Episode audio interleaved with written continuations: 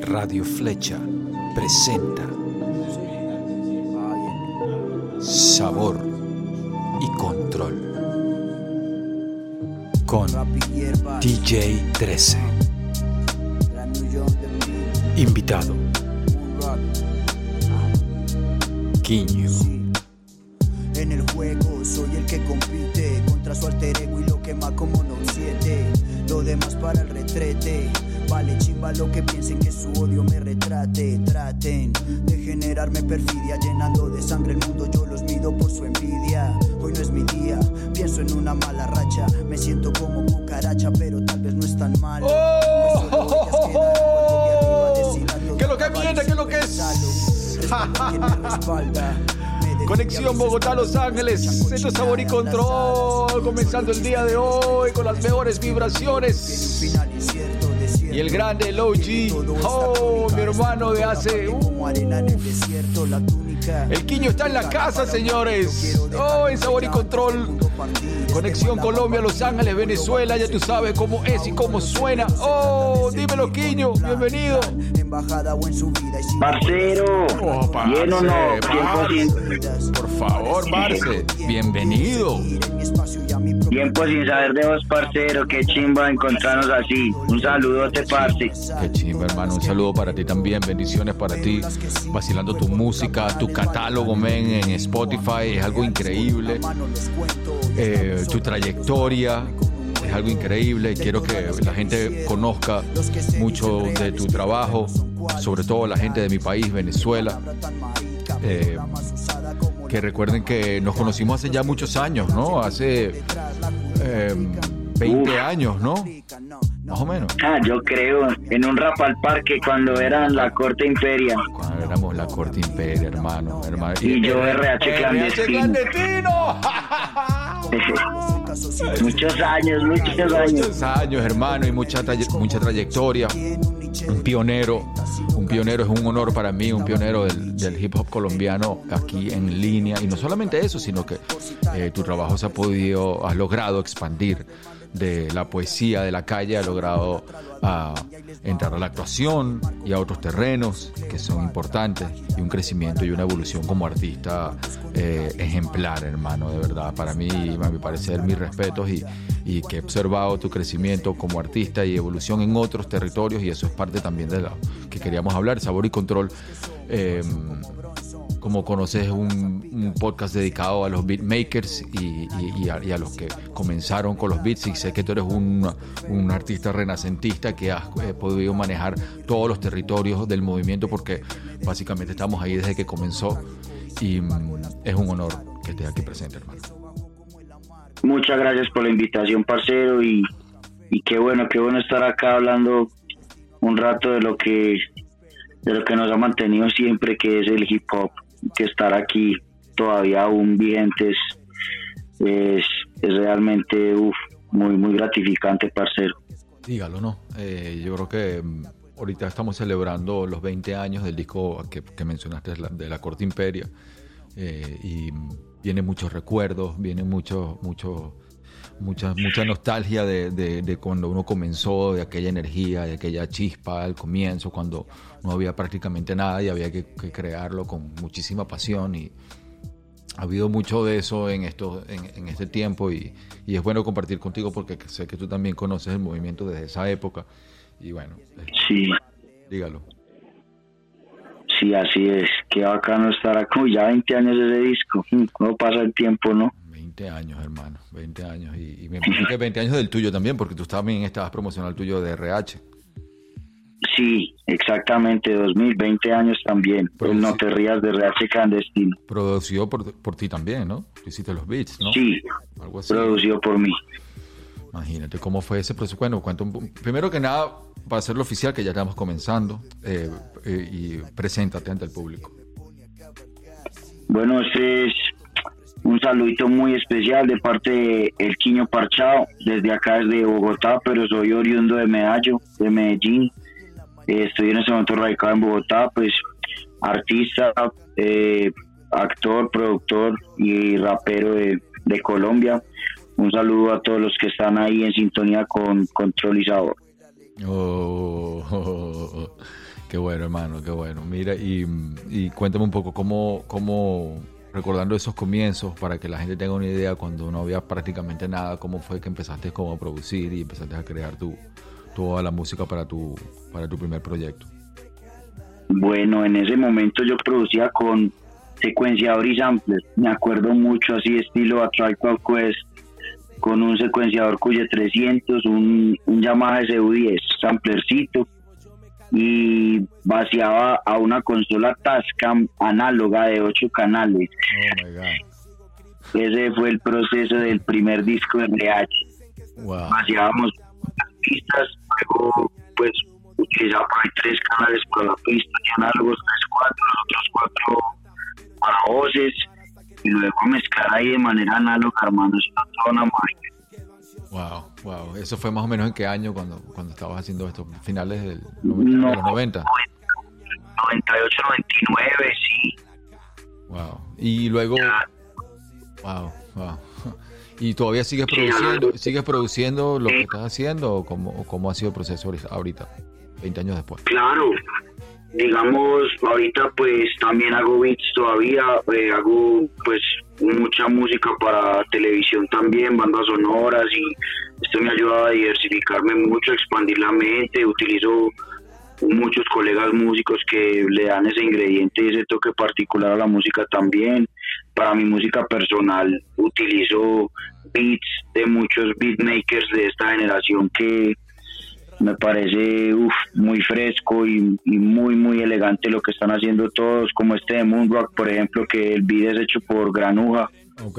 que es un, un gran beatmaker de acá y un gran rapper de, de acá de Colombia, de Medellín. Y bueno, eh, lo que te digo, ya digamos, con como haciendo tantas cosas y, y tratar de no hacer uno todo, como en un principio donde uno tenía que ser muy autosuficiente, me gusta mucho también pues diversificarme en ese sentido y dejar que otra persona a veces me produzca, me haga el beat, eh, sobre todo pues para mi música personal y, y lo que te digo, muchas veces haciendo música para otras personas también me gusta tener esa colaboración dentro del Claro. beat mío. Claro, claro, claro, claro, claro. Es buenísimo cuando, cuando como productor puedes un poco como que eh, trabajar simplemente como, como liricista, como rapero y dejar un poco que, la, que otra persona también busque otros sonidos, encuentre otras salidas, otros planteamientos que quizás uno no mismo no puede ver porque no está pendiente de otras cosas. A veces uno produce muy bien otra gente y es el peor para producirse uno mismo. sí, suele suceder. ¿Sí, no? Parece que sí. Sí, porque será parcero a No veces, sé, ¿cierto? Claro no que a veces obviamente a uno, a veces hay beats que uno le fluye la música en el momento y uno hizo el beat, hizo la letra y salió todo de una. Sí. Eso es muy relativo, Sí, es a muy veces relativo, sucede. Es muy relativo, es muy relativo, es muy relativo, sin duda, sin duda. Pero a veces uno ve en otros artistas algo que, que ese mismo artista no ve y uno puede como que ayudar a definir a veces mucho mejor, tiene una visión, una otra perspectiva. Que siempre se trata como Sí. de eso. Se trata como de buscar otro, otra perspectiva y es muy fácil conseguirla en otra gente también, no sé. Sí, a veces también es muy bacano cuando uno como liricista le ponen beats el beatmaker y uno no sabe él cómo llegó a ese beat ni, ni estuvo en ese proceso y a uno simplemente el beat le causa algo. Entonces Mm, eso eso genera otro montón de cosas para uno escribir muy diferentes a uno hacer el beat, terminarlo, saber cómo fue el proceso del beat y luego montarse con la letra, como que a veces no causa lo mismo. Correcto, es verdad, es verdad. Yo Tengo un, un colega venezolano, Bestalón, que dice que eh, respeta mucho la primera vez que escuchas el beat, porque eso se vence, que, que si para sacar el verdadero sabor de la lírica al beat tienes que escuchar, hacerlo prácticamente que la primera vez que lo escuches. Sí, ¿Qué tal eso? sí, sí, es real. Eh, dígalo. Mira, este tema, este tema, Tino, como la golpe a tope en el galope Oh. así no pega más bien sí humo de queta por si la raqueta disimula la vareta. vareta y que el mundo cambia y yo también true Dile, shit. Quiño. I play to win like gangsters full clip yeah no ronco No ronque, me dijo escucho. eso es de, de Insomnio, Música y Vino del 2020, de este año. Exacto. De este año. Y es, ese fue mi último EP, Oh my God. ahorita en tiempo de pandemia. ¿Qué más hacía uno encerrado? ¿Música, sí o qué? Claro, claro, claro. Y cuéntame, y cuéntame un poco. Ah, bueno, el título es un poco, este, eh, eh, se explica solo, ¿no? Pero sobre todo para el 2020. Pero, Uy, sí. sí, pero cuéntame, son seis temas. Estoy aquí, eh, llavecita, AM Egos, Tino, Ocasional y Neil, correcto. Ajá. Lo produjo to- todo, ¿cómo, cómo fue? ¿Cómo, dime, háblame un poco de eso. Bueno, este sí fue producido todo por mí con un parcero guitarrista con el que trabajo mucho, Brian Castro. Mm, Eh, estábamos pues, encerrados en tiempos de pandemia. eh, él y yo trabajamos en un proyecto para televisión. Él venía a hacer el proyecto, en ese momento empieza la pandemia, nos quedamos encerrados. Él le tocó quedarse aquí al- alrededor de dos, tres meses sin poder devolverse a, a su casa y que queda que no queda pues en Bogotá y hermano en ese momento empieza a salir mucha música estos seis temas hacen parte como de, de todo ese proceso Eh, entonces fue como hay una combinación de yo estar ahí haciendo los beats él metiéndole su sabor con la guitarra y, y llegamos a este a este EP de seis canciones Oh my God. que reflejan reflejan mucho muchos sentimientos de pandemia pues habla mucho de lo que yo sentía en el momento encerrado de lo que veía de la realidad y, bueno cosas tristes alegres depresivas con rabia tiene de todo un poco Mm, mm. Y el arte de la, de la, del cover. sí el arte me lo hizo un parcero leal Mm, que yo lo descubrí un día por Instagram porque él de otro EP, de otro sencillo que yo saqué con Mañas, Rupino, el parcero de doble porción, ok. nosotros sacamos un, un EP al principio de, de la pandemia que se llama Ron Menudeado, Ok. que tenía dos canciones, una que se llamaba Destierro y otra Mi Casa. Y él a partir de, de mi letra en Destierro hizo un diseño y me etiquetó en Instagram Oh, shit. y yo pillé el arte que se hizo con eso y yo, "Uf, este man me tiene que hacer la carátula de este disco. Y ya lo contacté ahí y llegamos ahí al arte de, de Insomnio Música y vino con, con el estilo que él como que le pone a todos sus diseños. Qué bien, qué bien, qué bien. Y Insomnio, música y vino. Lo pueden escuchar en, en Spotify. ¿Qué otro track así podemos, podemos escuchar de, de EP? De, bueno, no sé, todos son muy diferentes. A mí me gusta mucho. Pero uno, uno para ponerle aquí full volumen, para ver. Recomiéndame uno para ver, para que escuchen. A ver, ¿cuál puede ser? Ponete, estoy aquí, el primero. Yeah, let's do it, bro.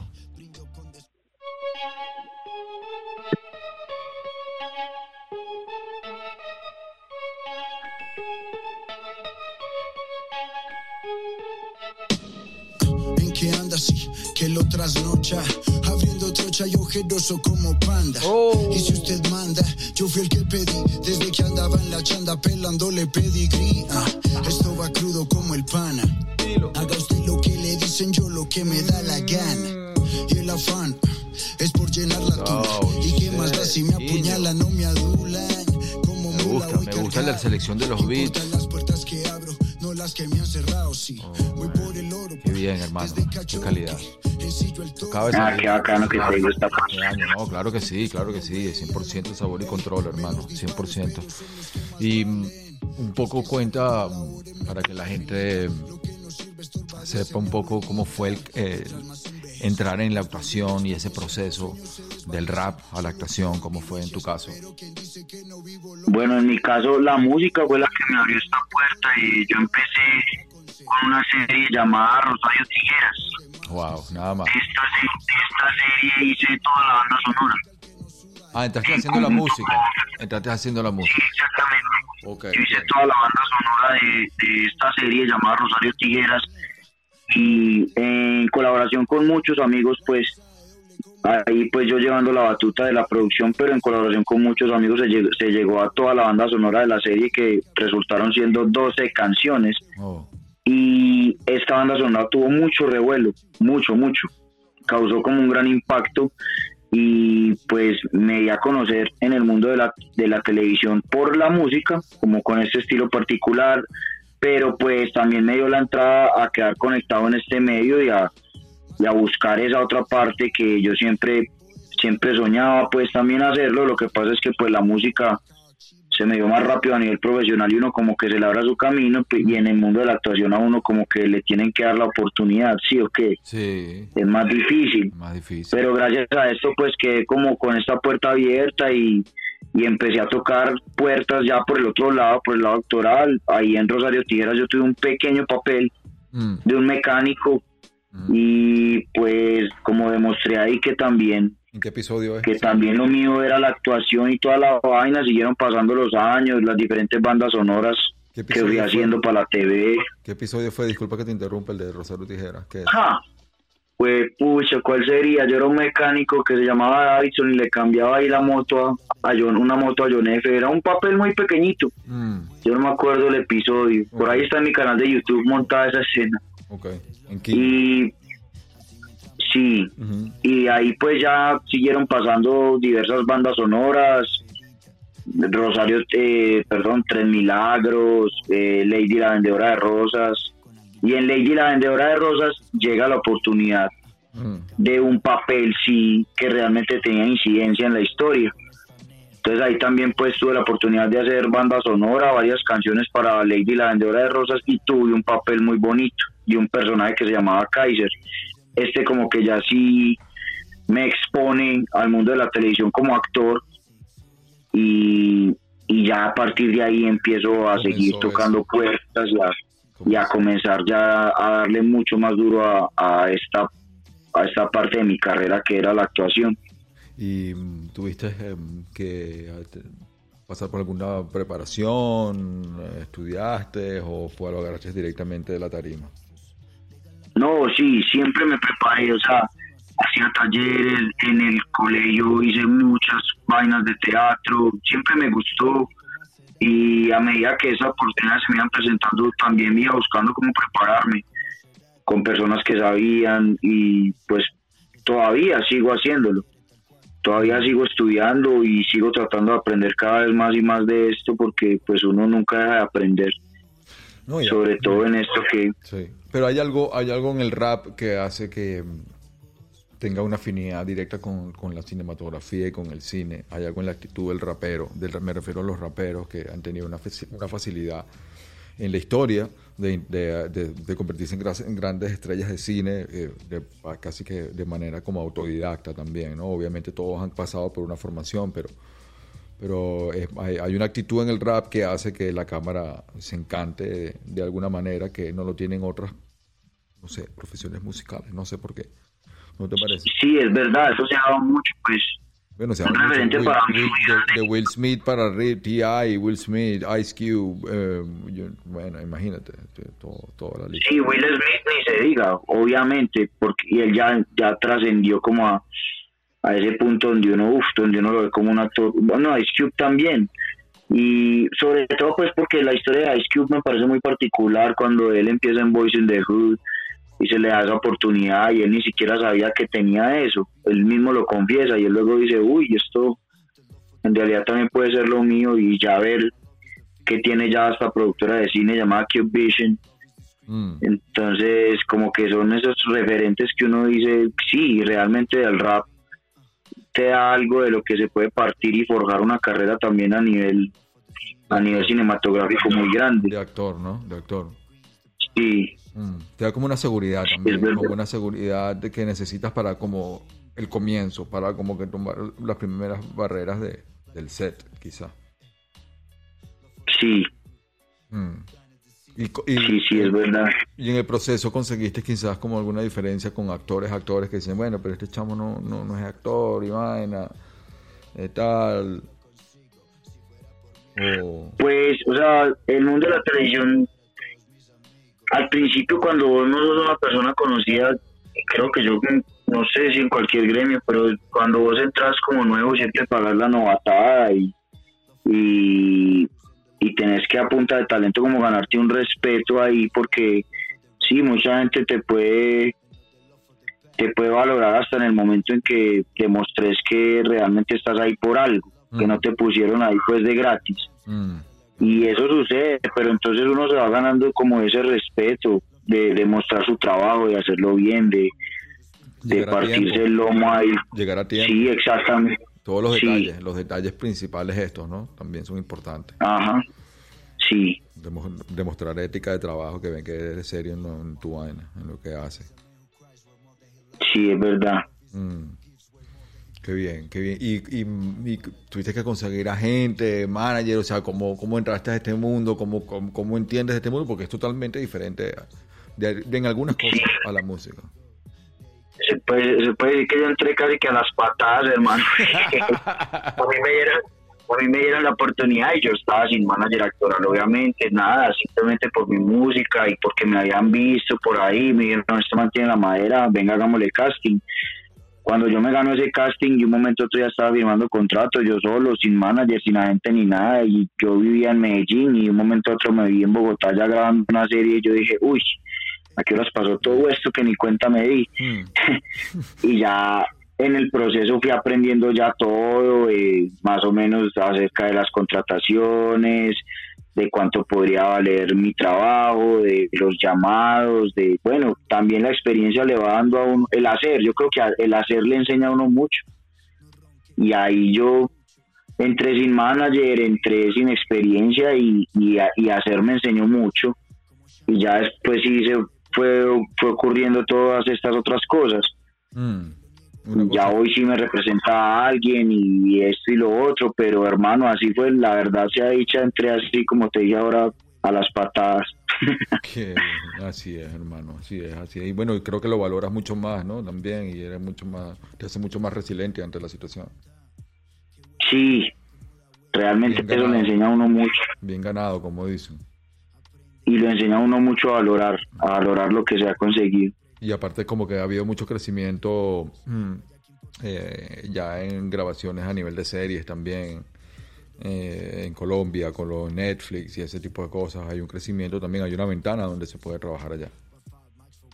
Sí, claro, y pues digamos ya hay muchas series que se presentan en canales acá y luego pasan a esas plataformas y ya otra gente a nivel mundial las puede ver y vuelve y coge otro revuelo la serie. Digamos ahí en la última serie que yo estuve pasó mucho esto que aquí fue un fenómeno pero cuando ella saltó a plataformas cuando ella saltó a Netflix realmente el revuelo el, el revuelo que cogió la reina del flow fue fue una cosa impresionante ya a nivel mundial Qué arrecho, qué bien, hermano, qué bien, qué bien, qué bien. Y cuando estás actuando y cuando empezaste algo, o cuando comenzaste, ¿cuáles eran las, como las técnicas que, que aplicabas personalmente? Así que nos puedes contar así, que aplicabas un poco para sobrevivir en, el- en la selva. pues mucho, bueno, sin darme cuenta y sin conocer la teoría, creo que era mucho esta, estas técnicas a veces de, del sentido común y de Stanislavski, que él hablaba mucho de prestarle tus emociones al personaje. Entonces, muchas veces ¿Cómo así? Explícame eso muchas veces llegaba uno y decía pues sin tener de pronto una gran preparación tal vez con el sentido común lo llevaba uno a eso sin tener la teoría de, de que a veces se presentaba una escena y bueno realmente vamos a ponernos en una situación y cómo es cuando yo me pongo bravo sí o no entonces si el personaje va a estar bravo pues muchas veces uno cogía y prestaba esa emoción y decía, bueno, así es que me pongo bravo yo, vamos a ponernos bravos, o así es que estoy yo triste, o así es que estoy yo feliz. Te vas a una experiencia o algo así. Exactamente. Mm. Que luego pues ya uno con, con el tiempo y estudiando y todo se da cuenta que hay otro montón de herramientas para uno preparar un personaje y pues que uno ahí con el tiempo las va aprendiendo, pero yo, pre- yo pienso que al principio para sobrevivir en esa selva fue mucho ese sentido común. Mm. De tratar de uno de la manera más natural llegar al personaje y, y, y uno imaginarse si uno fuera en esa situación qué pasaría, uno cómo reaccionaría. Mm. Y eso me ayudó mucho al principio, mucho. Interesante. Hay una hay, hay unas, unas clases que se llaman Masterclass. No sé si. Y pillé una de Samuel L. Jackson. ¡Oh, esto es tremendo! Sí, y él dice que, bueno, entre las muchas muchas muchas eh, anécdotas, historias y datos que, que da en la clase, dice una que me, que me quedó que dice mm, que siempre se fijaba en, en- cuando estaba trabajando en una escena específica, que se fijaba en, en qué pasaba antes de la escena y qué va a pasar después de la escena, como que siempre, y entender que viene siempre de algo y baja hacia algo. Alguna, esa, es mi, esa, es mi, manera ignorante de explicar lo que él... Lo que él... No, pero eso, uh, eso es real, completamente. Eso es como cuando uno ya aprende que en la escena la escena siempre va a tener una finalidad. Siempre o sea si la escena está escrita es por algo. si, si, no si no, no si no no estuviera exactamente el objetivo de la escena. Entonces es mucho uno aprender a identificar la relación de los personajes en la escena. Qué está buscando el personaje en la escena el tuyo. Qué, qué, qué quiere conseguir al final de la escena de dónde viene antes de la escena Hmm. después de la escena qué es qué va a suceder hmm. eh, y todo eso te ayuda a construir mucho más como ese mood ese esa sintonía en la que tenés que estar de acuerdo a la escena porque pues no sé a veces te dicen como pues no sé un ejemplo así bien extremo que que vos vengas de una rumba y resulta que en la escena es de un funeral, pero venías de una rumba. Claro, y, y en la escena te, te, van, en la escena te van a informar que alguien se murió. No sé, Claro. Pero es fundamental saber que vos venías de una rumba y que no venías con esa información previa de que alguien se iba a morir. Claro. Si eso, si la escena es así, téngalo por seguro que eso cambia del todo. Es muy diferente usted llegar triste, como si ya le hubieran avisado, o a vos reaccionar a eso. Mm, ¿Sí me entiendes? Realmente estar ahí presente, presente, que es muy importante en la actuación, saber estar presente. Presente en el momento, presente en el contexto, presente en el pasado, en el futuro. No sé, sí, interesante. ¿Has tenido alguna, Sí. ¿has tenido alguna anécdota, algo, algún reto que te ha sucedido grabando, algo así? que puedas contar? No, retos, pues muchos. Ha sido muy, es muy bonito encontrarse con, con un montón de emociones ahí, de cargas emocionales. Digamos en Lady, que era mi primer papel grande, Mm, lo que te digo, uno ya se puede poner en situación y todo, pero me acuerdo mucho de una escena de, de un entierro y, y la escena había que llorar a un amigo y estábamos enterrando a un amigo. Pues tal vez uno novato y, y de pronto asustado de que la escena no fuera a salir bien, yo recurrí a acordarme de algo. Y esto, lo que te digo, cuando uno alcanza a construir un imaginario y se pone en eso, e- ese mundo que vos alcanzas a ficcionar, te da para llegar a esa emoción. Pero en ese momento yo no lo sabía y recurrí a un recuerdo Mm, que eso eso lo pone a uno muy mal. En ese momento yo descubrí, uy, no, yo no puedo volver a hacer esto. Abriste una ventana que Porque- no, una ventana que no era. Uy, sí, y la escena se paró y yo seguía llorando y, Oh, y porque porque es muy fuerte uno recurrir a eso, eso es masoquismo puro, hermano. Entonces, cuando uno ya puede aprender a llegar a todas estas cosas sin a- sin recurrir a un recuerdo de esos tan emotivos es, es mucho mejor. Pero entonces sí me queda como experiencia de esa vez que me pasó en Lady Mm, y que me enseñó mucho. Mm. Aprendí mucho a partir de ahí. Mm. Pasa que también hay gente que retiene más las emociones que otras, otra gente tiene la facilidad de, de- de hacer un tapa a esas emociones y luego como que desconectarse rápidamente, todo depende, ¿no? El proceso, tiene que haber un proceso Sí. de desintoxicación de- del personaje también, el actor debe saber de Exacto. Pero realmente cuando uno ya como que va cogiendo un poquito más de, de aprendizaje y todo, se da cuenta uno que, que recurrir a eso es masoquismo, que, que uff, pues llegar y coger de tus propias emociones para y a recuerdos así para poder llegar a eso, eso es muy doloroso, no, no, no, no aguanta, pues no aguanta hacerlo. Claro, totalmente, totalmente, totalmente, sí, correcto, totalmente. ¿Y ves alguna relación entre ese proceso creativo y, y, eh, y beatmaking?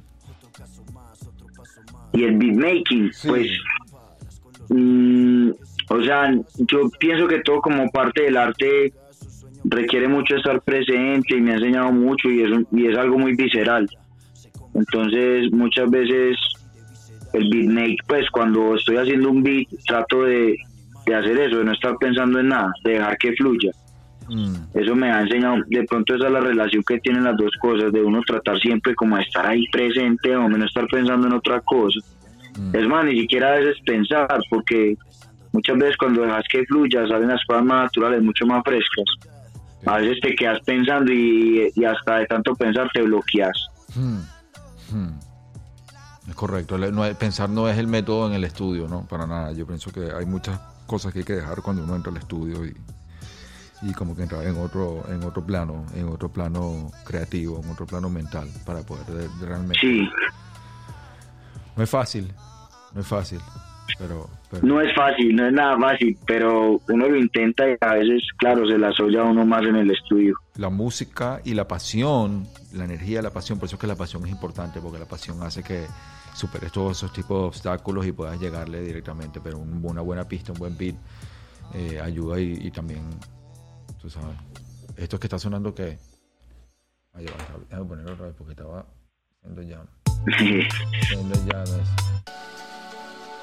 Estos son de Resiliencia, Ah, que fue mi último disco, mi último LP. increíble. ¿Vamos a escuchar un pelo? Claro, ¿Qué tal? Que no tuviera que pensar en qué, en cómo voy a ganar. Que pues la vida, mijo, ya me la jugué. Haciendo lo que me gusta y asusta de verdad. ¿Por qué? Y si no funciona, ¿qué? Vamos, reacciona. Mire, ¿cómo ves un poco, cómo, cómo ves el panorama viendo la movida, la movida hip hop desde que prácticamente comenzó 20 años después? ¿Cómo la ves? ¿Cómo has visto? ¿Con ¿Qué reflexión te da ahorita? ¿Cómo la ves? uy, realmente a mí me, me llena de gran orgullo saber cómo empezó todo esto hace 20 años y lo que es hoy en día, tener tantos colegas que viven del rap, de las plataformas, de los videos, que realmente ya es rentable. Mm, que ya sí es rentable. Antes de pronto contábamos con los dedos de la mano quién, quién intentaba vivir del rap medio lo hacía y que uno empezaba mucho por amor y ahora pues personas que obviamente lo hacen por amor pero que ya es un negocio muy rentable, una industria muy rentable y ver cómo, cómo realmente ya la gente antes de la pandemia pues ojalá esto vuelva pues pagaba por boletas y llenar los conciertos y y cómo van y buscan la música en las plataformas y cómo ya realmente la persona está organizada sabiendo muy consciente de que eso es de lo que vive, de que es su trabajo, también es su pasión, pero que lo volvieron su trabajo y, y saber que a partir de ahí ya les va a llegar un checo, un cheque mensual y que ahí pueden vivir. mm. Realmente yo me siento muy orgulloso de acordarme cómo era todo hace 20 años y lo que es hoy en día la industria y, y haber estado en todo este viaje, hermano, a lo largo de todos estos años me, me llena de gran orgullo. Igualmente, igualmente, igual, igual comparto, comparto con lo que dices y, y qué crees que le hace falta, que, que, que- que- o, o críticas objetivas le darías a la, a la movida, que como, como verías que podría mejorar, podría integrarse más. Mm, yo creo que en realidad ya es como cuestión de que de crecimiento exponencial, de que de que yo cada vez veo el hip hop más grande, más grande, más grande, siempre crece, crece. Pero pienso yo que ya todo el mundo la tiene muy clara, hermano, de que ya se forman equipos de trabajo para hacer videos, para los diseños, que ya no todo el mundo, no es una sola persona la que hace todo, que realmente ya Eso es importante. Eso ya, es impor- eso es sí, que ya importante. todo el mundo está como muy, muy pendiente de cómo hacer sus lanzamientos. Yo realmente antes ya más que una crítica trato de, de aprender de toda esta movida y de uno de uno ir ahí como arte- al galope en medio de todo es que El arte de, de saber delegar correctamente, porque ya es de delegación, de delegar las cosas, el trabajo. ¿no? Antes venimos de una era, como tú decías, autosuficiente. sí Mm. Sí sí ya y ya todo esto ya lo que lo que vos decís el arte de, de delegar y, y ya esos grandes equipos de trabajo que hay detrás de, uno- de los artistas que ya hacen que la industria haya crecido de tal manera. Mm, todo esto de las plataformas digitales lo que tal vez el consejo para las personas que están dando todo esto es siempre como instruirse al respecto pues acerca de del registro de composiciones de porcentajes de regalías de todas estas vainas para que Publishing, realmente se le, se le haga rentable su, su música no claro, claro. Sí, sin duda, sin duda, sin duda. ¿Cómo, cómo te has mantenido en, la, en esta época de, de pandemia? ¿Cuál, ha- cuál ha sido tu, tu, tu- tu experiencia personal?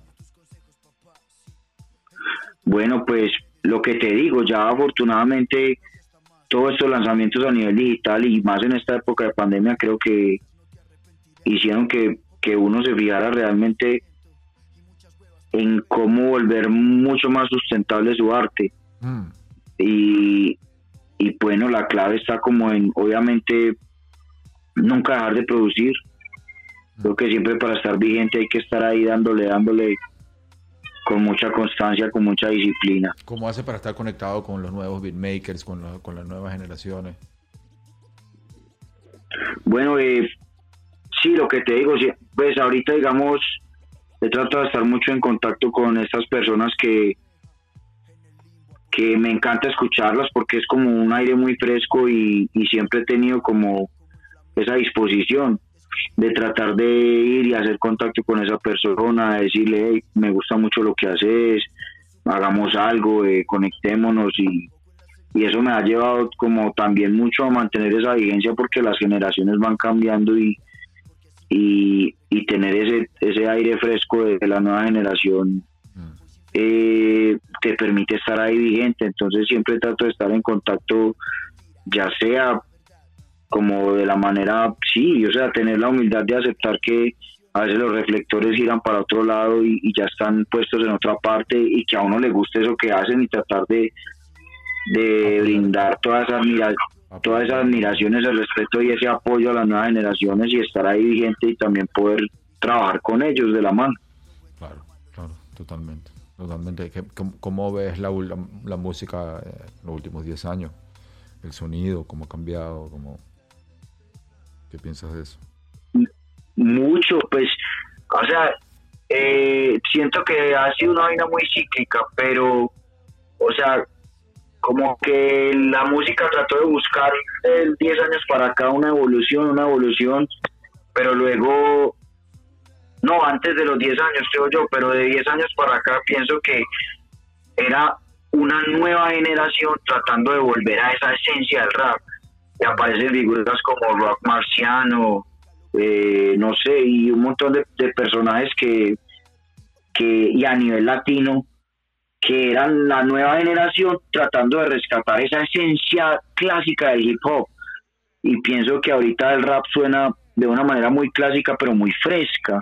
Mm, Y todo es gracias como a estas generaciones nuevas que querían rescatar esa esencia, pero desde su punto de vista y con todas las herramientas que se les brindaba hoy en día. Entonces, no sé, ha sido una combinación muy bacana entre, entre eso clásico y fresco. mm, sí, totalmente, sin duda. Sin duda. Ah, Viene, viene como un- una, una ola de ese sonido.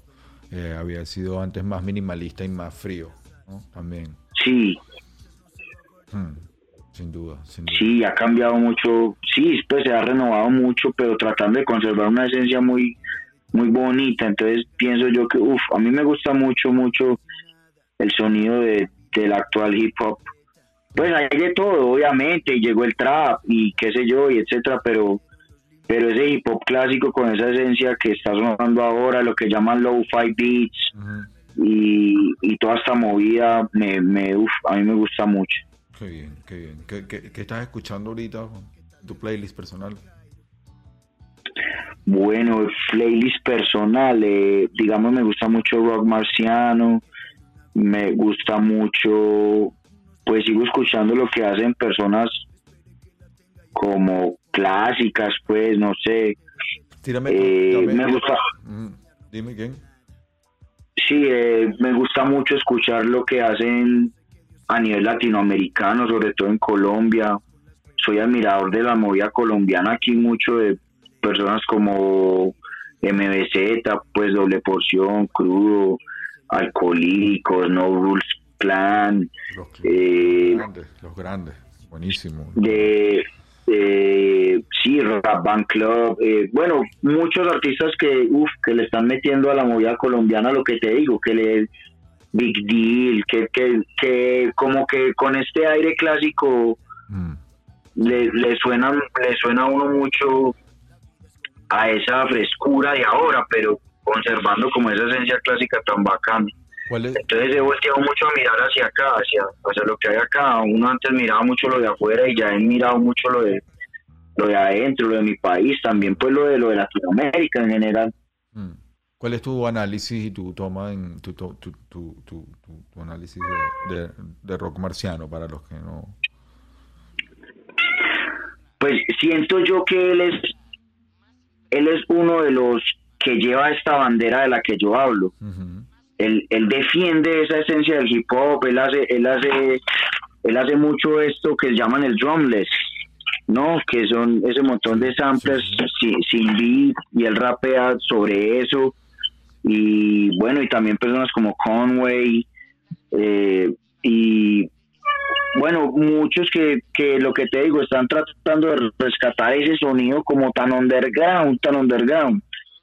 Entonces yo le hago el, yo hago es esta lectura con Rock Marciano es, es la lectura que yo vengo haciendo y pienso que es uno de los pioneros de toda esta movida de, de volver a esa esencia del hip hop pero con unos punchlines y unas letras que suenan encima de ese rap como algo tan crudo pero tan fresco eh, que realmente vol- volvió como a bueno obviamente ya venían personas que también experimentan y yo admiro mucho a Kendrick Lamar, me gusta mucho también, que desde su punto de vista también hace cosas muy interesantes.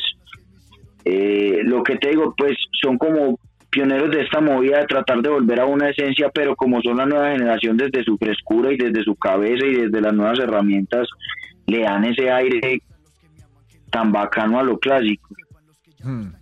Sin duda, sin duda, sin duda. Bueno, Kendrick, Kendrick en cualquier momento, porque ¿cuál fue, ¿cuándo fue el último? ¿Cuándo fue Dama? En el 2018, si no me equivoco. Bueno, no, Sí, uy, no más. ¿no? Creo que ya como 17. cinco años sin sacar un disco, ¿no? Qui- do- No, Dam no es de no es ¿Cuándo fue? Dam no es del 2015, disculpa, pero no creo. Eh, Dam debe ser del No, no, no fue 2016. 16 o 17. ¿O fue sí. 2017? No recuerdo. Ok, tengo que chequear eso. tengo que chequear eso. A ver. Pero él lleva rato sin sacar. Sí, en cualquier momento, yo creo que en cu- cualquier momento. Sale con una bomba. A ver, eh, 2017, 2017, sí, ya creo que. Y cuando sale, o sea, él nunca saca cada 3, 4 años, pero cuando saca cambia la. Cambia toda la historia, cambia el sonido del, del rap. Es como un rapero demasiado influyente en ese sentido. Hasta he estudiado en las universidades, en proyectos universitarios, o sea, ahí- Sí. Otro que me gusta mucho es Jacob. Ese más también es muy fresco, muy bacán. Oh yeah, oh yeah, oh yeah. Sí, yo creo que ellos llevan esa batuta de ese sonido, ya han como pro- protegido ese sonido y yo pienso que buscar eh, ese balance perfecto entre las dos cosas también, ¿no? Entre el punch, Sí. lo que tú dices, el punch, pero también ese sonido, esa, esa, Y, y esa movida así como el drumless y ese, y ese rap así crudo. Ese grupo que se llama Griselda también es tremendo. Mm, increíble, increíble, sin duda. Sí, Sin también es increíble ese grupo. Sin duda. Y estamos- siempre hablamos en el podcast de que te autorizan para mandar una cápsula al espacio y puedes poner cualquier cosa al espacio, puedes poner cualquier cosa en la cápsula, disculpa. ¿Qué mandarías? De mandar una cápsula al espacio. Al- ajá, a cualquier persona que le vaya a recibir eso, pues. Uy, ¿qué mandaría yo ahí? Uy, esa está dura. Mm, yo creo que Eres el, No respons- sé, eres el hermano. responsable, eres el responsable de comunicar esto. O sea, imagínate, es una responsabilidad muy grande. no, yo, yo mandaría un disco duro con todo lo que yo escuchaba a través de los años. Porque pienso que la música siempre deja un legado. Entonces, no sé, si alguna persona en una cápsula del tiempo llega y se encuentra con un disco duro de una discografía impresionante, no solo del rap, sino de música, de Sí, música. Sí, sí. y esto va a llegar a otra generación o a otra civilización, qué sé yo, yo pienso que pues a nosotros lo que nos hace tan especiales a la humanidad es la música. La música nos, nos da e- esa, No tiene barrera. esa humanidad, No ese sentido de humanidad. Sí, eso, eso que demuestra que nosotros estamos hechos de algo muy especial. Sin duda. Yo creo que es, yo creo que si no hay manera de la- eh, va- eh, puede ser la única manera de comunicarse, quizá. Es una manera Sí. universal, como dicen, pues, ¿no? ¿no? Este, me recuerdo de, encuentros cercanos del, tercer tipo, cuando se comunican a través de los sonidos, pero quizás es algo que... Pero nada más vas a mandar el disco duro, o sea, ellos van a recibir la cápsula, ellos o eh, gente, no sé, van a recibir la cápsula y va a haber un disco duro ahí y ya, eso es todo. Sí, pues creo yo, y también, ¿qué, qué más mandamos? ¿Qué mandarías vos? No, bueno, yo, eh, yo he dicho muchísimas, mu- muchísimas cosas también. que Tienes que pensar en comida, puedes mandar comida, puedes mandar algún tipo de hierba también, puedes mandar, eh, eh, tienes que mandar alguna nota o algo, o algo, ¿no? Uy, sí. Bueno, yo mandaría, uy, qué bueno una combinación así como de Quizás un yo, kit, un kit. el- yo, yo Un kit mandaría, para escuchar, un buen, un buen vino, una buena hierba y un buen disco duro. yo mandaría el vinil de, en- hoy, hoy, ahorita, si me hago la, la cápsula ahorita, quizás mandaría el vinil de Blueprint de Jay-Z. Quizás mandaría el eh, Kind of Blue de Miles Davis, un vinil así, tal. Eh, el, en vinilo, en uf, vinilo, tremendo. En vinilo para ver qué onda. Uy, sí. Eh, no sé, no sé, pero hay siempre hay cosas que, bueno, tú sabes que esto se eso supuestamente se hizo eh, con los años 60, si no me equivoco. De ahí hemos pasado e inventado este segmento en el podcast por ahí porque es como una especie de leyenda urbana que se mandó se mandó como ondas el disco de los Beatles, se mandó la, la- la- una botella de Coca-Cola, no sé qué más. hay. ¿No sabías de esto? No sabías. mandar unos Jordan. unos. Eso, unos Jordan, por ejemplo, no está nada mal. Unos Retro 3.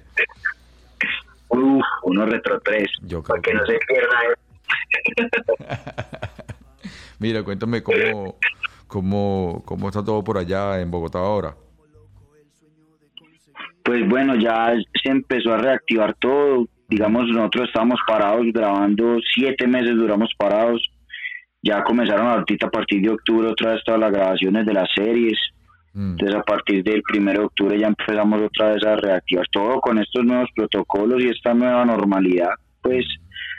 Pero bueno, ya por lo menos se está permitiendo volver a, a hacer lo que uno hacía antes de toda esta pandemia, con sus cambios y sus vainas, pero ahí se va reactivando la cosa. Aunque pues, hermano, ojalá que lo hagamos de una manera responsable, no vaya a ser que vuelvan y nos encierren, porque aquí en Europa ya, ya pasó, Es una especie ya en Francia Sí, es lo que ellos llaman el baile, que es ¿sabes? Sí. Un poquito para acá, un poquito para allá, porque, es como todo un proceso, eso dicen. Entonces, Uy, sí. Entonces fue pucha con el susto de que eso vuelva y suceda, pero contento también de estar otra vez haciendo, Claro, hermano, claro. Lo, que a, lo que a uno le gusta. claro, claro. Y cuéntame, em, ¿cómo haces para balancear entre la actuación y la música? Bueno, en ese sentido soy como muy bipolar. Yo cuando me enfrasco en un proyecto, trato de entregar al máximo en ese proyecto porque eso me enfrasca unos seis meses y estar en ese mundo y en ese universo y en personaje. y- Pero cuando termino un proyecto me dan muchísimas ganas de hacer música. Mm, de encerrarme a hacer música. Eh, y como que así voy tomando aire entre las dos, las voy, las voy combinando. mm, Y, y, y siempre que me dan ganas de hacer música lo hago con mucha fuerza, con mucha pasión, porque lo que te digo, cuando estoy en un proyecto de TV tal vez a uno no le queda el tiempo para hacerlo y cuando ya uno termina y, y quiere hacerlo realmente lo aprovecho bastante. mm. Entonces las, así las voy combinando a lo largo de la vida y espero seguir haciendo las dos hasta que el cuerpo me aguante, hermano. Así es, hermano, amén, amén por eso.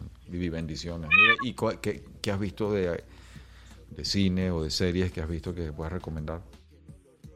Qué pena hay el bulloso del gato, hermano, por aquí No, vale, pidiendo él comida. está, él está pidiendo comida.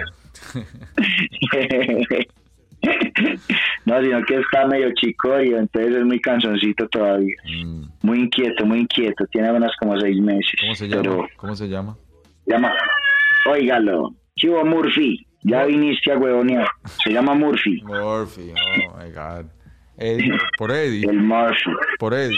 No, se llama Murphy por una serie que, que me gusta mucho que se llama Los 100.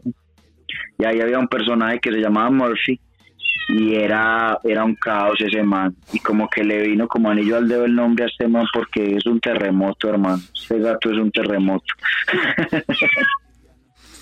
Qué bien, qué bien, qué bien, qué bien, qué bien. ¿Qué, qué, mm, qué consejo le das a las nuevas generaciones que están comenzando ahora? Bueno, uno es constancia y disciplina. Pienso que esa es la clave de todo lo que vayan a querer hacer en la vida, sea cualquier profesión, la constancia, la disciplina y educarse al respecto. Siempre, prepararse, prepararse. Que cuando te llegue la oportunidad estés realmente preparado, que no te vaya a coger ahí como con los calzones abajo. Y, y segundo también, eh, si es en esto de, la música, lo que te digo, ya pues eh, aprender al respecto de todo, cómo se está moviendo la música hoy a nivel global, aprender todo esto de las plataformas digitales, de los registros, de, de todo que, que haga que realmente se pueda volver tu pasión, la, tu profesión. Mm. Pero pues muy importante para mí, clave es constancia, disciplina, preparación y creérselas, hermano Así mismo, hermano. creérselas porque pues muchas veces hasta a mí a veces se me olvida. Yo a veces profeso mucho eso en mis canciones y que hay que creérselas y a veces uno como que decae y se le olvida, hermano, de Sí, que mm, es correcto, te de, entiendo de perfectamente. que a uno eso me lo eso va eso va todo esto que acabo de decir va de mí para mí. Para mí igualmente, nota, nota para uno, exactamente. Y, ¿Sí o qué? Sí, totalmente, hermano, me, me identifico exactamente con lo que está diciendo. Y bueno, y esto es parte, ¿no? Uno aprende mucho también hablando de, de las ideas y así uno retoma ideas, eh, pone ideas en prueba también. Esta es la parte de- del podcast, que uno pone las ideas de uno en prueba y a veces uno vive con ideas durante años y las pone en prueba en una conversación y dice, "Verga, esta idea ya no, cuadra, ya. Y uno tiene que estar en constante comuni- eh, La comunicación es importante eh, para eso en realidad, porque uno puede como que poner, poner ideas en prueba y poner cosas a ver cómo, cómo, cómo existen. Uno no tiene que estar casado tampoco con las ideas. Sí, es verdad. Uno siempre aprende y desaprende Es- muchas Eso cosas. es correcto, eso es correcto. Nos pasa mucho Sí, sí. de los años. Y mm, no, no me contaste qué series o qué, o qué, qué película habías visto que te haya in- inspirado de- últimamente. Bueno, no últimamente Sí. Bueno, eh, a ver, como pelis hubo varias. ¿Qué te pareció, ¿qué te pareció Distrito, Distrito Salvaje? Con mi, mi Juan Pablo. Como Pablo Rao, muy buena serie. Ok. Con Juan Pablo me pareció excelente. Eh, ahorita salió una serie muy buena que me gustó mucho, colombiana, que se llama El Robo del Siglo. Mm, la vi. Ahí estaba. No, disculpa, no la vi, pero lo había anunciado. Sí, sí. El robo del sí. con Andrés Parra. Muy buena Mm. ¿Qué serie, muy buenos actores, Sí. muy bien contada la historia. Esa me gustó bastante. Eh, bueno, ahorita en pandemia me vi una serie, uff, que me encantó que es animada, que se llama The Midnight Gospel. Mm. Esa me inspiró bastante. No conozco, no conozco Midnight. Mi- se llama así, The Midnight Gospel. Mm, a es chequear. muy buena serie, muy buena serie. Mm, Y pelis, bueno, me- antes de que pasara todo esto, yo pues me encantaba mucho ir al cine. Ahorita veo más series y estoy leyendo más, pero pero me quedo con esas eh, con esas películas bonitas que salieron para para los últimos Oscars como 1920, como Judy. Uy, esa historia de Judy interpretada por René Zellweger, uf, me pareció 1917, ¿te refieres? ¿O 1900? no, es 1917, perdón, 1917. Sí, sí. Tremenda película que es hecha en plano secuencia, hermano.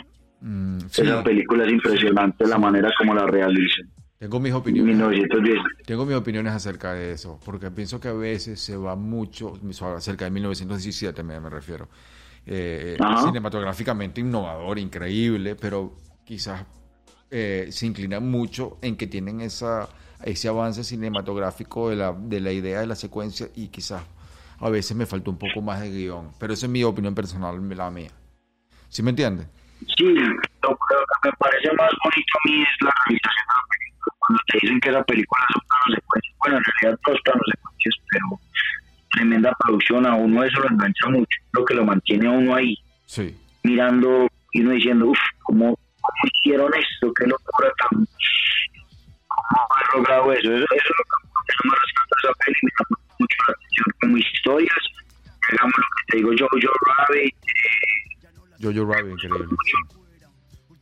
eh, y Parasite, que ganó esa película de Parásito, uff, tremenda historia, hermano, Sí, de pana, tremenda historia, de pana, de pana. No, tremenda. ¿No has pensado en, en, en incursionar todavía en otro terreno más que sería como escribir eh, para luego actuar o algo así.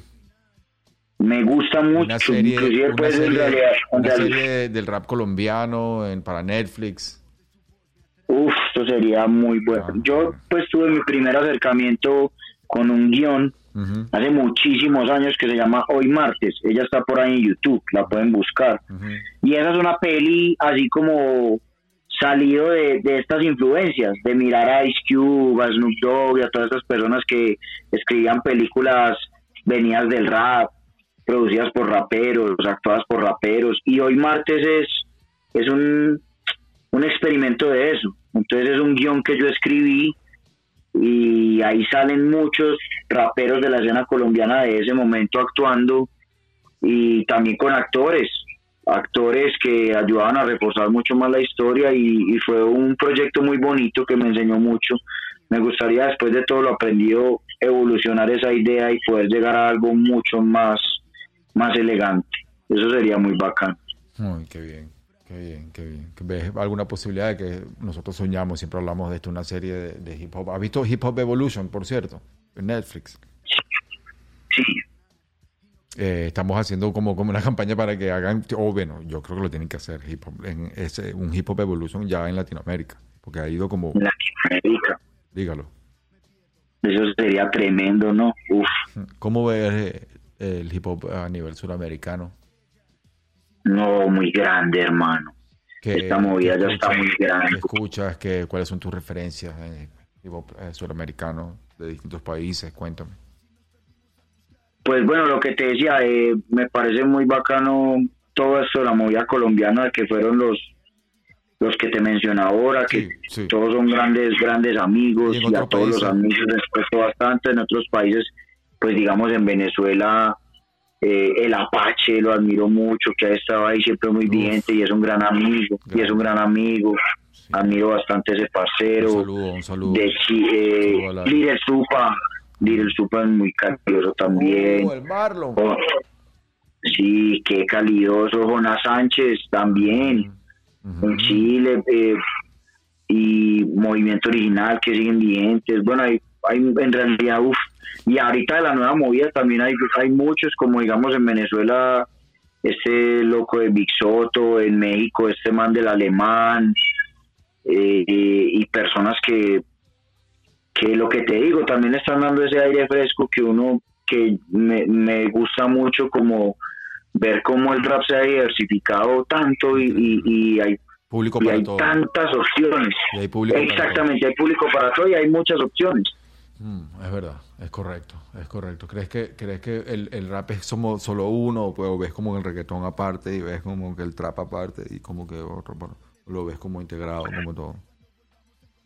Pues qué loco que eh, aquí en Colombia ha pasado mucho eso y hay personas que hacen un, un rap nuevo y las personas lo critican, pero en realidad, o sea, digamos, no, aquí hay algún, hay un artista que mueve muchísimo que se llama Nampa Básico también y también es gran parcero y lo que te digo, o Doble Porción o, o Rap Band Club o pues son personas que se atreven a experimentar y hacer las dos. Y hay unos a los que les gusta y hay otros a los que no les gusta, pero yo pienso que el rap es rap, o sea, el artista si siente eso y lo quiere hacer, pues desde que no lo esté pensando como que, ay, es que el, el trap está pegando, venían, hagámonos un trap a ver cómo me queda. Pues eso se siente, pero si realmente es honesto y al artista le fluyó y todo, Totalmente de acuerdo pero que lo haga, que chimba, me parece una chimba, pero me parece muy muy loco que ahorita lo que pasaba antes entre el reggaetón y el rap, ahora esté pasando entre el rap y el trap. diciendo, diciendo que diciendo que todo es todo es rap, Eh, sí, todo, pero bueno, todo es lo mismo, todo es lo mismo. Lo que pasa es que bueno, y es parte de también, no sé, como la manera que lo ve, como lo ven, como lo ve la industria, como lo ve cierta audiencia, lo que se apoya, lo que no se apoya, cuánto se cuánto apoyo hacia el reggaetón, cuánto apoyo hacia, hacia el otro lado también, eh, de dónde se saca la esencia, de dónde viene la esencia, cuál de todos es que lleva la verdadera esencia. Y el del rap lleva mucho más esencia y le da la esencia a todos los otros movimientos, de alguna manera, en, en algunas cosas, digo yo. No sé. Sí, no, es que pues yo pienso que todo parte de ahí. Yo pienso que todo partió en sus en su momento del rap como esencia, pero pues cada uno ya le va dando su visión y su y le pone su su toque personal y particular. Mm. Cuando llega y se acerca al rap o a la música, pues y nacen todos estos diversos géneros, subgéneros, etcétera, pero al fin y al cabo pues es música, ¿no? Así mismo, hermano. Así mismo. Ay, no ibas, y en la cápsula no ibas a mandar nada de comida. Uy, de comida. ¿Qué mandaríamos de comida para que no se pierda? Eh... Uf, a mí me gusta mucho el sushi. Un rol, un rol, un rol. un roll, mandemos un roll, un. California roll. Oh, California roll, yeah. Qué bien, hermano. ok, qué bien, qué bien. ¿Cómo, cómo, ¿Cómo va Murphy ahí? ¿Ya comió? ya está por aquí, pero molestándome a mí. Ya fui comido y ya viene aquí a montármela a mí. Qué bien, hermano, qué bien, qué bien. ¿Cuándo sacas material nuevo? por ahí estoy haciendo como cositas, he estado haciendo colaboraciones con otras músicas que me gustan mucho. En estos días salió un sencillo de, de un grupo llamado Carabanchela y un remix, que es un grupo de pop y pues eh, me parece muy bacano ahí que me fusioné con ellos para hacer este remix. Y ahorita acaba de salir, lo pueden chequear en YouTube. Aquí hay un canal muy bacano que hace sesiones en vivo que se llama Audio Directo. Y ahorita hace dos días acaba de salir mi sesión ahí de audio Oh, directo. Oh, qué bien, qué bien. qué bien. Ese está fresquito, ese está fresquito, está ahí en el canal de audio directo, lo pueden chequear. Es una canción de que yo había hecho para Rosario Tijeras México. Pero entonces se hizo ahorita en versión acústica, se llama Maldita Mujer. Wow. Y ahí está. Es, es- pueden chequear eso, eso es como lo último que ha salido. Sí va, sí va. Y otra, otra cosa, queremos un poco saber más sobre los beatmakers en Colombia y mm, conocer a distintos, pues, ¿cuáles nos recomiendas que podamos... eh, Uy, hay muchos. dame. Está el Dame. crudo, Crudo. granuja, ya va, ya va. eh, mismo perro, Mis- gambeta, mismo perro. mismo perro, gambeta, rusto, Gambetta. eh, uy, es que, pues, pucha, Rusto, rusto. sí, a ver, Bueno, no, bueno, rusto, bueno, me está diciendo crudo. rusto, Crudo, granuja, eh, mismo perro, gambeta, rusto. Con eso, con eso podemos rusto, eh, comenzar la investigación. si no, y se me quedan en el eh, doble C, pues, Sub-Zero, no, es que se me quedan ¿Tú en el tintero muchos ¿Tú lo que son- son muy conoces? buenos. ¿Tú lo conoces? Todos a ellos, a todos ellos los conozco y son amigos y de todos admiro su trabajo. le puedes mandar un, un, un, un- un mensajito y decir, mira, te va a seguir Sabor y Control Podcast para qué tal, para ver si una- algo, si les interesa. Claro, ¡Oh! la oportunidad que tengo de hablar con ellos se los digo, claro que así, sí, así parcero. continúa, así continúa, eso, porque esa es la esencia de continuar esta energía y continuar el descubrimiento y, eh, continuar el viaje, hermano. Sí, no, y muchos más que Y se me apoyo, quedan en el y tintero, que hay 10 como muchos, pero son un montón y ahí te los paso por, por interno y, Porque sabes que, y que sabes puedas que también ahí. la base y la, y la, y la, la primicia de nuestro podcast eh, es un poco eh, darle ese peso y darle y celebrar a los beatmakers que casi siempre pasan por, tú sabes, ¿no? Pasan como un poco por debajo de perfil, ahí siempre hay más atención hacia los rappers este y un poco Sí, celebrar. hay otro que me gusta mucho que se llama Juan Sinatra. Sí, que son no, ya lo contacté a Juan Sinatra y vamos a, pues, muy pronto tenemos el episodio con Frank. Ese es parcerísimo, él es de la vieja guardia y, Sí, sí, sí. y supo saltar a esta generación como beatmaker muy bravo, él ha hecho cosas muy grandes. Ya con esto, con esto ya podemos, porque cada uno de ellos me va a recomendar a más y así vamos indagando más sobre la cultura de los beatmakers en Colombia, que nos hace falta un poco conocer más, porque tenemos bastantes episodios de beatmakers venezolanos, queremos también un poco conocer un poco eh, de nuestros hermanos. Entonces, Ah, qué bueno. eh, te- eh, hermano, no te quito más tiempo, sé que estás súper ocupado, eh, agradecido con, con- con aceptar esta invitación, por tu receptividad, por tu humildad, como siempre, desde hace años, este, me, me llena de honor y de orgullo saber que nos conocimos hace tanto tiempo y, y sigues ahí dándole, hermano, dándole, tú sabes, parce, tú sabes cómo es. No, parcero, qué chimba volverte a saludar, más así, espero a ver que nos podamos también pillar pronto en persona, hermano. Le caigo por allá de Rossi. ¿A, dónde estás? ¿En Los Ángeles? Sí, en Los Ángeles, en Los Ángeles, hermano. ¿Cuándo, ¿cuándo vas a...? Ah, espero. Grabamos una película, vamos a hacer una película. Vamos a hacerla, oiga. O sea, una película. Vamos, a hacerla de los, vamos a hacerla de los rappers. Yo soy un venezolano, yo soy un venezolano rapero que ya tiene tiempo aquí en Los Ángeles y tú eres un rapero colombiano que acabas de llegar a Los Ángeles. Y de alguna manera nos conectamos y tenemos que hacer algo, no sé.